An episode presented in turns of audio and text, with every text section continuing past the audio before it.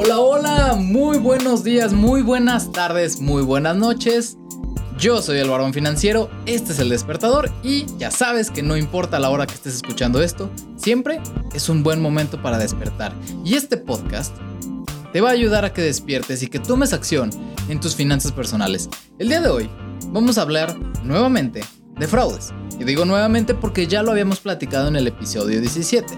Sin embargo, quedaron por ahí algunas cosas pendientes que me preguntaron en redes sociales y quiero abordarlas el día de hoy. No sin antes darle un agradecimiento y un fuerte abrazo al equipo de Milky Wave Media, quienes me ayudan con este podcast a editarlo con consejos. De hecho, esta semana tuvimos revisión de números y me da mucho gusto saber que esta comunidad está creciendo.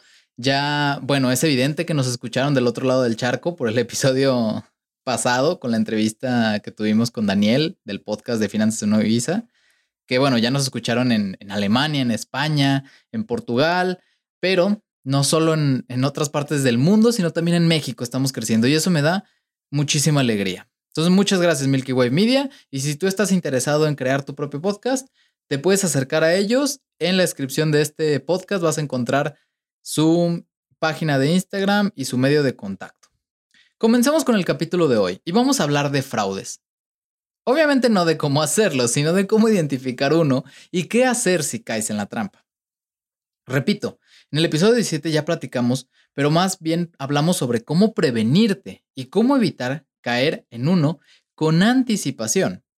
Pero al haber tenido en México 8 millones y medio de fraudes tan solo en el 2020, creo que es un tema en el que vale la pena profundizar.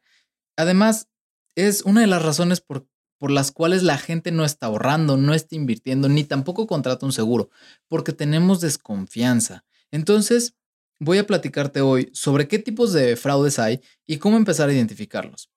El video de hoy, perdón, el podcast de hoy está inspirado en, el documental The Vox, VOX, que subieron hace poquito a Netflix, además de otras fuentes, eh, tanto experiencias personales como de clientes, sobre fraudes. Si no has visto ese documental, se llama Money Explain o El dinero en pocas palabras. Te recomiendo mucho que lo veas porque te va a abrir la mente como no tienes una idea. A mí, para mí lo está haciendo. Imagínate lo que puede hacer para ti.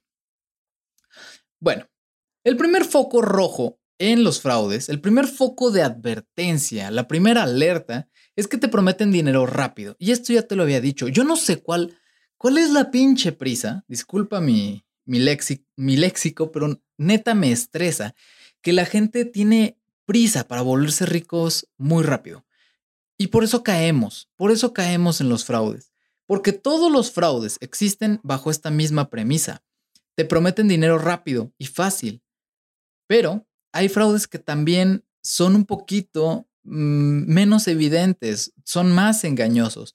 Pero no importa lo obvio que sea o no el fraude, seguimos cayendo y eso es terrible. Entonces, ¿cuál es la razón? ¿Por qué seguimos cayendo en fraudes? La primera es que somos incrédulos. tenemos esta idea de que queremos hacernos ricos muy rápido y llega alguien con un discurso bonito y pues obviamente con una promesa de, de tener eso que, estamos buscando y caemos. Pero también porque somos pésimos pronosticadores. Y no, esto también lo puedes ver en, en un libro que me encanta, de Dan Pink, se llama Cuando, que somos pésimos pronosticadores y por eso caemos no solo en fraudes, sino en decepciones, porque fijamos las expectativas siempre muy altas de lo que usualmente deberían de serlo. Entonces, para poder evitar caer en fraudes, vamos analizando los principales tipos que hay. Y sobre todo, si sientes que ya estás metido o metida en un fraude, que puedas identificarlo para salirte de ahí. El primer tipo de fraude, y es el más fácil de detectar, es el de pago por adelantado. Y es, este es muy usual verlo, sobre todo en Internet. Eh, a mí una vez me llegó un correo, probablemente a ti también, y, probablemente llegó al spam y nunca te diste cuenta, de una persona, en mi caso era un suizo millonario, que lo habían deportado y congelado sus cuentas, no sé en dónde, en África, algo así. Y el cuate necesitaba dinero para salir y me, y por alguna razón, no sé por qué, un suizo millonario andaría contactando a un mexicano pidiéndole dinero. pidiéndole, ni me acuerdo cuál era la cantidad, pero me pedía una cantidad de dinero para poder eh, salir y contactar y contratar a su abogado y, la chingada. Y ya saliendo de la, pues, de donde lo tenían y recuperando su, su dinero, me iba a mandar como 3 millones de dólares. Y esta promesa, pues mucha gente cae. Porque también eh, pues, queremos este dinero rápido. Entonces, si alguien nos dice, no, no, dame 5 pesos y te regreso 100 mil, pues obviamente dices, me, 5 pesos. En este caso, eh, no eran 5 pesos, sí eran como 30 mil pesos, pero hay gente que cae. Y también existe en Internet el ganaste el concurso o ganaste tanto dinero, pero pagas solo los impuestos y te damos tu dinero. O pagas solo el envío y te mandamos el producto. Entonces, cuidado, mucho ojo porque en Internet se da mucho esto y, lamentablemente caemos y es mucho más sencillo de caer cuando lo vemos en Internet. El siguiente esquema de fraudes, y no es tan evidente, se le llama inflar y dejar caer. Y consiste en inflar el precio de un producto, o aplicación, o empresa, o acción, o moneda, conseguir inversionistas para inflar el precio y luego vender caro. ¿Cómo funciona esto en la práctica?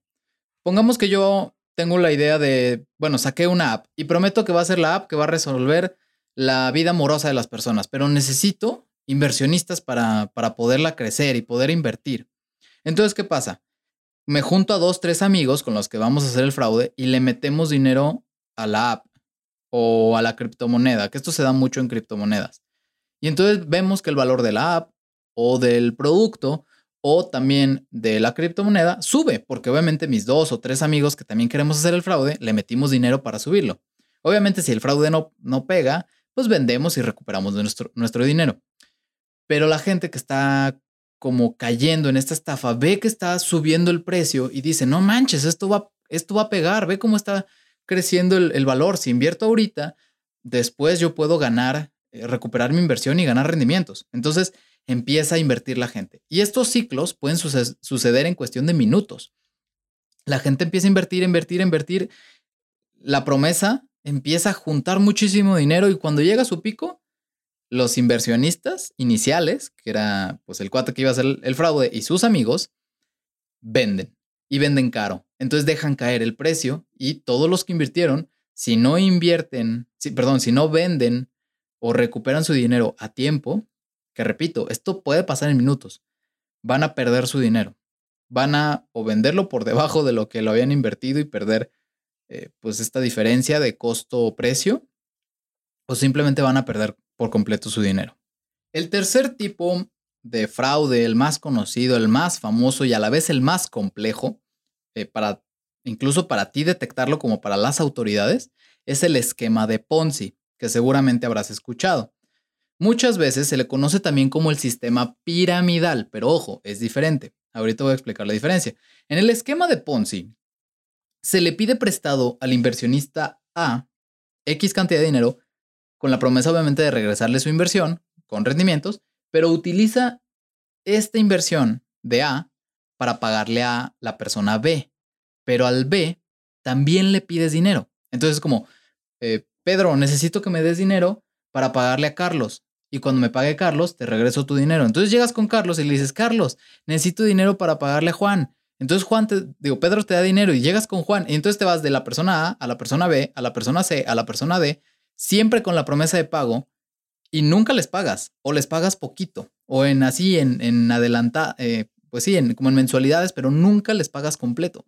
Y entonces tú vas acrecentando el dinero y así sucesivamente hasta pues que se descubre la estafa o los, pues, los que te prestaron dinero quieren todo su dinero de regreso y pues tú te tienes que pelar con la lana. Entonces, estas estafas a veces pueden durar años. Que por cierto, ¿sabías que la estafa más grande de la historia es considerada de un tipo Ponzi y fue realizada por Bernard Madoff por casi 64 mil millones de dólares de ese tamaño fue su chingadera, o sea, su estafa.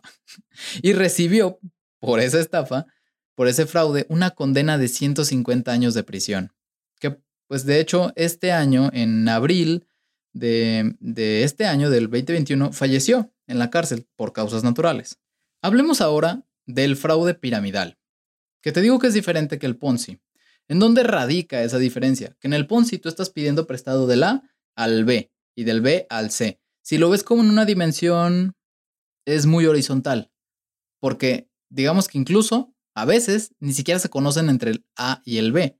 En el piramidal, tú te dedicas, bueno, no tú, insisto, no es para que hagas fraude, sino para que los evites, pero el que va a hacer el fraude se dedica a reclutar para que esas personas que reclutó recluten a más personas. De alguna forma, sí se conocen. Y para reclutarlos les piden pues una, una comisión de entrada a cambio, ¿no? O a veces mensual. Obviamente los de arriba, como este esquema sí es horizontal, los de arriba, los primeros que contrataron gente, pues van ganando una comisión de lo que reclutan los de abajo. Muchas veces la gente que hace fraude de forma piramidal se confunde. Y ojo aquí, quiero hacer un gran paréntesis. Ojo aquí, los fraudes piramidales muchas veces se confunden con empresas de multinivel, pero las empresas de multinivel son negocios legítimos y loables siempre y cuando existe un producto de por medio. Bien ejecutado, un negocio de multinivel tienes el potencial de obtener grandes ingresos y pues incluso puedes llegar a ganar mucho más de los que te reclutaron. Pero en un fraude piramidal nunca va a ser así. La gente que está dentro de esa pirámide, dentro de ese fraude, dependen al 100% de reclutar personas, de el dinero que paguen los que van entrando llegue a los de hasta arriba. Y a, veces sí, tienen alguno que otro producto disfrazado, pero suele ser una, una basura ese producto y dependen enteramente del dinero de los que van entrando. Repito, no es lo mismo un multinivel que un piramidal para, para que lo analices muy bien. De hecho, tengo un par de clientes que pertenecen a, multiniveles y les va súper bien, pero no están haciendo fraude porque ellos sí están haciendo el negocio de vender algún producto. Y la última gran estafa, la más popular hoy en día, son los famosos coaches, los coaches de vida. Y es algo que ha agarrado demasiada popularidad gracias a las redes sociales y la facilidad que tienen estas plataformas de vendernos una ilusión.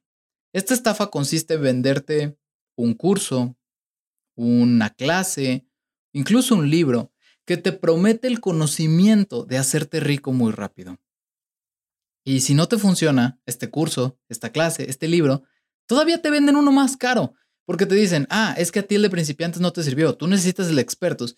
Y terminas metido en este ciclo vicioso de estar consumiendo conocimiento que muchas veces es inservible. Aquí me da mucha tristeza, ya que hay personas legítimas, eh, emprendedores con un conocimiento muy bueno que de verdad quieren ayudarnos y a veces es muy difícil distinguir cuál es el de neta y cuál es el que nomás nos quiere ver la cara.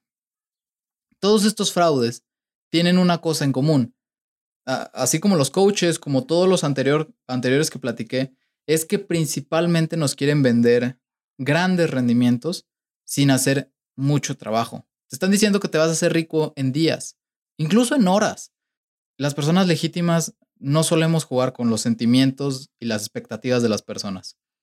Ahí es donde está la diferencia. Si identificas que te están invitando o crees que estás en uno, denúncialo. Lamentablemente la gente no, no denuncia los fraudes, ya sea por vergüenza, ya sea por no querer afectar a otras personas, pero hay que denunciarlo. En este caso, la, autoridad competente es la Conducef. Y entre todos podemos ayudarnos para evitar caer en un fraude.